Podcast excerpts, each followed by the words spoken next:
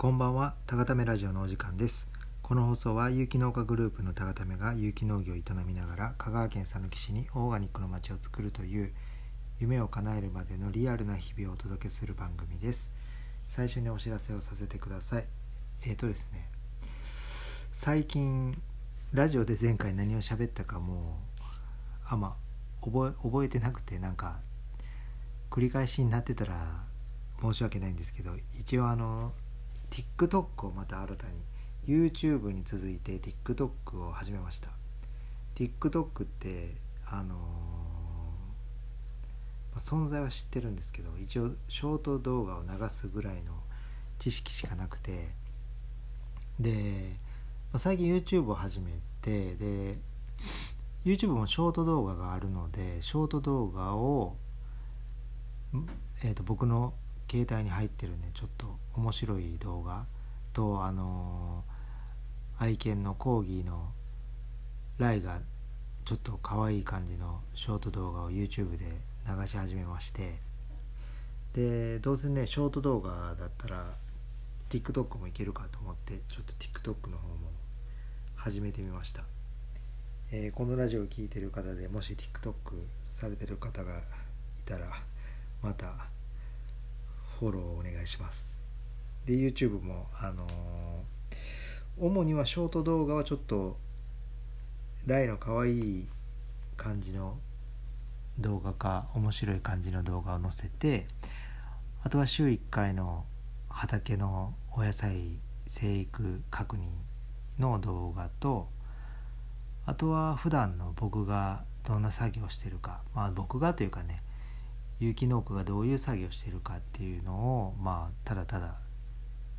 録画していく感じなんですね。だから TikTok がショートで YouTube はショートとそういう長尺の動画。あとは、えー Facebook とインスタとで最近本当になんか SNS にまみれてる42歳って感じなんですけども。まあそれもこれもとりあえず今はタガタメという存在をいろんな方に知ってもらうことが大切で決して何て言うんですか YouTube でバズって収益化したいとかなんかそのお金を目的にやっているわけではなくてなんかどっちかというと YouTube をやる誰に見てもらいたいかって言ったらなんか年末に YouTube で上げた動画を年末になんかメンバーみんなで見ながら忘年会とかできたら面白そうだなとかなんかどっちかというとうちうち本当に身内身内というか、まあ、僕らのことを知ってる人たちに楽しんでもらえたらなとかちょっと農業やってみたいなっていう方にあこんな風にしてるんだっていうのを思ってもらえたらいいかなっていう感じなので、まあ、決めてることがあって絶対に編集はしないこと。編集とかしだしたらちょっとね、まあ、やりたいかやりたくないかで言ったらやってみたいっていう感じなんですけど、まあ、やりだしたきりがないんでねとりあえずノー編集でもう撮ってたしだから今日もねフェンネルをただただ定食するっていう動画をねまずインスタライブで撮ってそのアーカイブを、えー YouTube に載せるって感じですね。でなるべくインスタも僕のアカウントと高ためのアカウントは分けて別の投稿してみたいな。なるべくこう見ている方に楽しんでいただけたらなっていう感じでやってます。なんか今は結構ね僕も YouTube とか TikTok はほぼ見ないんですけど YouTube を見ながら思うんですけどなんかトップの方ってやっぱりなんか一生懸命なんですね。ちゃんと毎回登録者登録お願いしますとかその真摯に、えー見てくれ見てくださる方と向き合っててさらに嘘をつかないというか自分に嘘をつかずにそのまあ例えば炎上も恐れずにはっきりと伝え方と伝えたいこと伝えるっていうなんか最近時代なのかなとすごく、えー感じてましてやっぱ僕らもねやっぱ高ためというこの讃岐市でオーガニックの街を作ろうとしてるっていうチームがいるっていうことをねより多くの方に知っていただくことは非常に重要なことなのでまあなのでねできることは何でもやろうって感じで、えー今はねいろんなことをやってます、えー、なので、えー、興味がある方はなんかいろいろ見てもらえたらと思います、え、今日は本題に入ろうと思うんですけども今日はえっ、とえまあ包み隠さず言うとクレームが入りまして高ために対して。まあでクレームこれね結構ネガティブな内容になるので、えー、ね、ネガティブな内容ばっかりでもあれなんで一個ポジティブな内容も用意したいなと思って最近ね喜ばしいこともあったんで今日はポジティブな内容一つとネガティブな内容一つを、えー、お話しさせていただきたいんですけども、まあ、まずポジティブな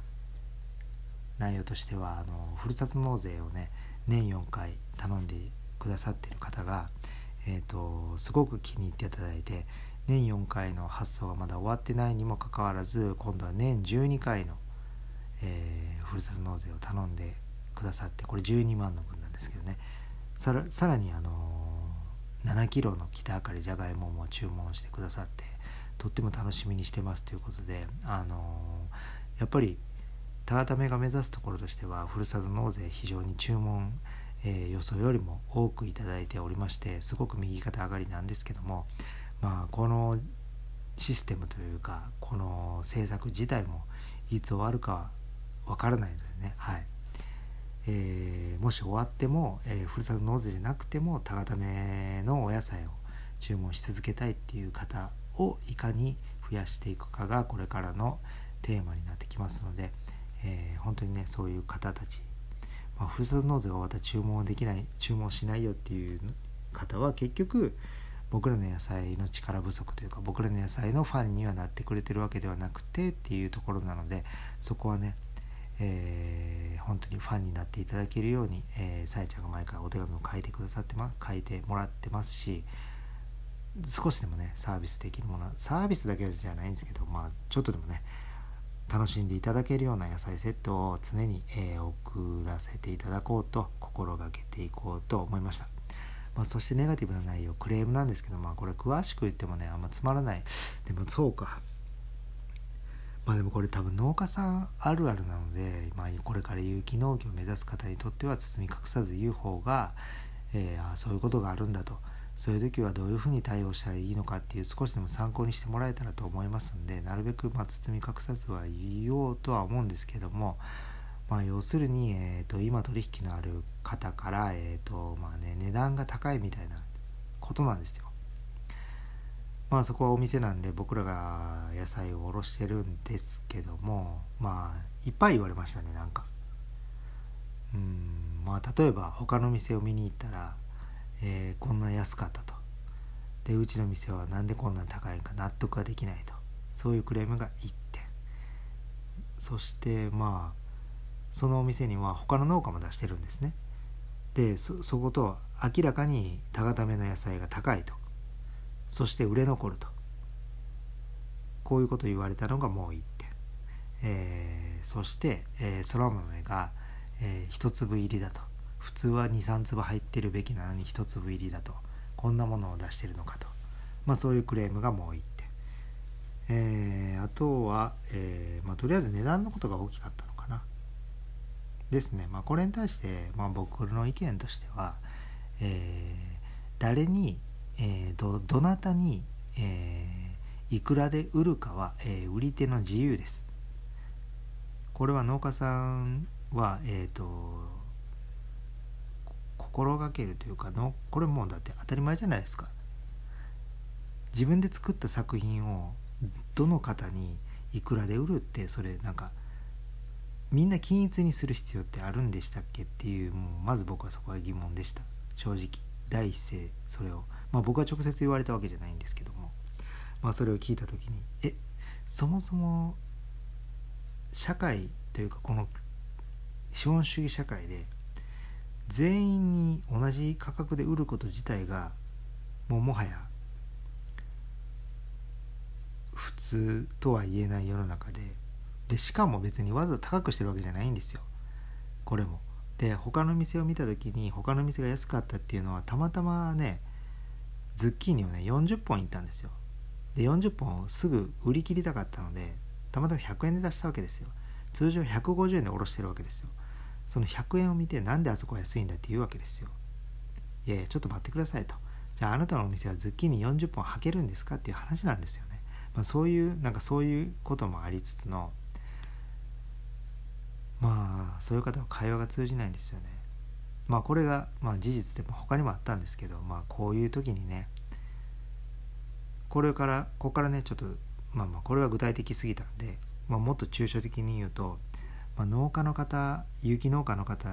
にまあお伝えしたいのはあのやっぱり自分と同じ価値観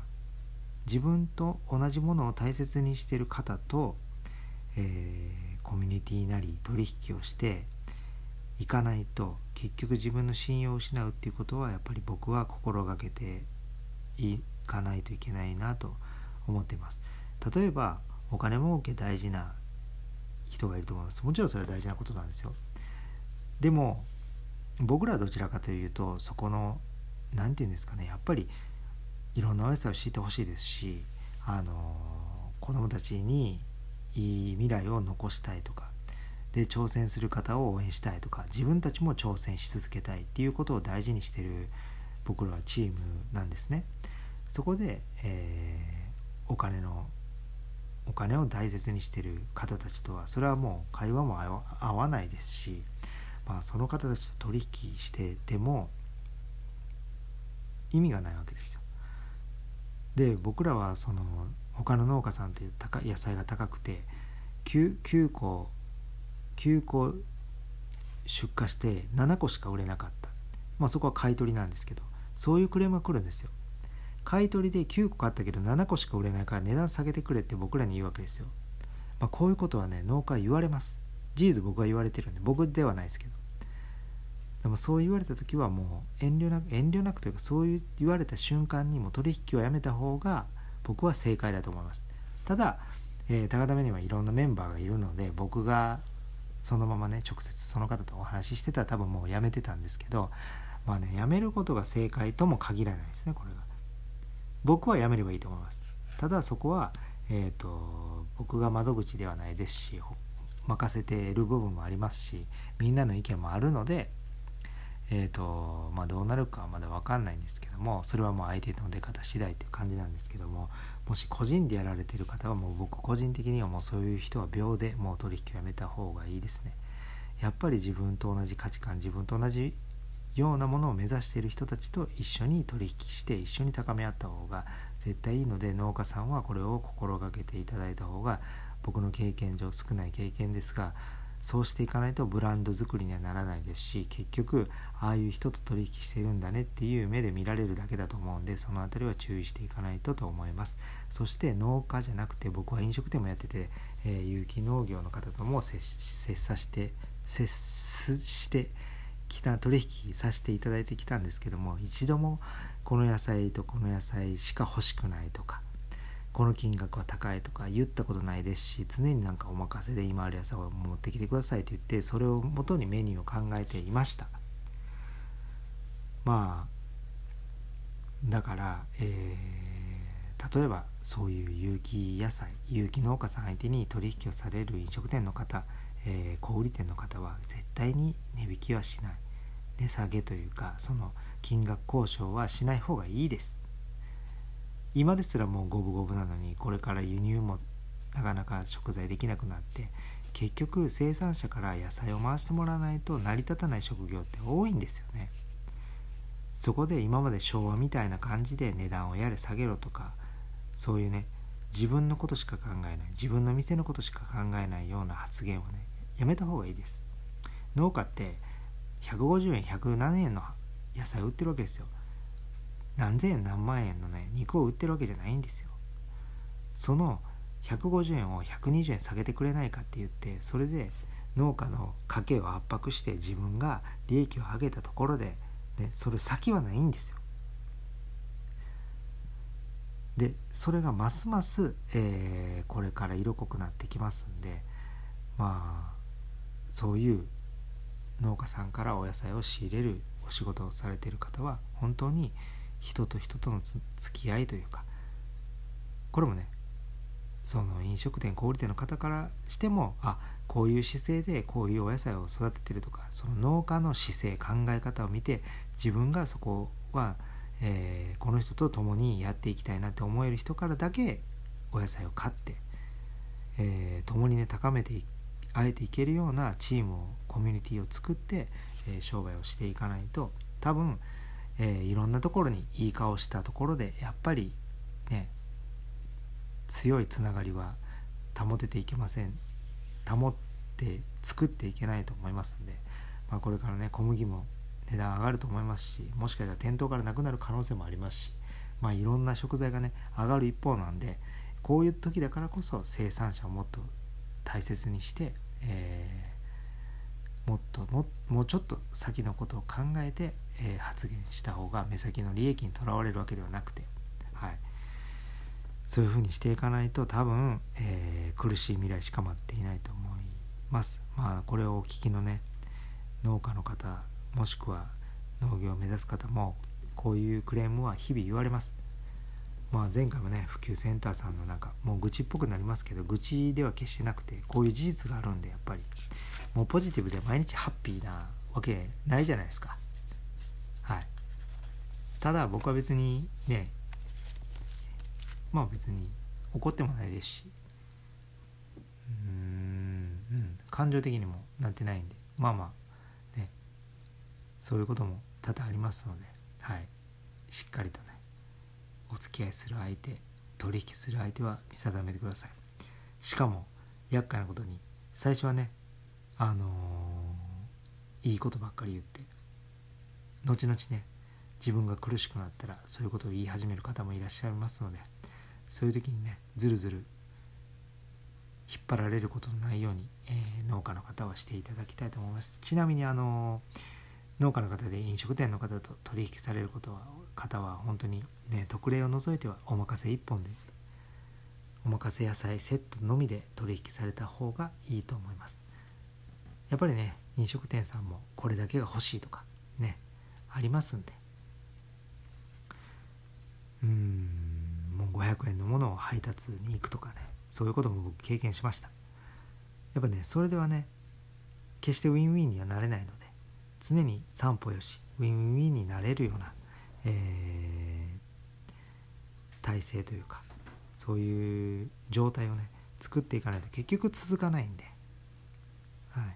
言うべきことは言ってできないことはできないとはっきり農家も言っていくべきだし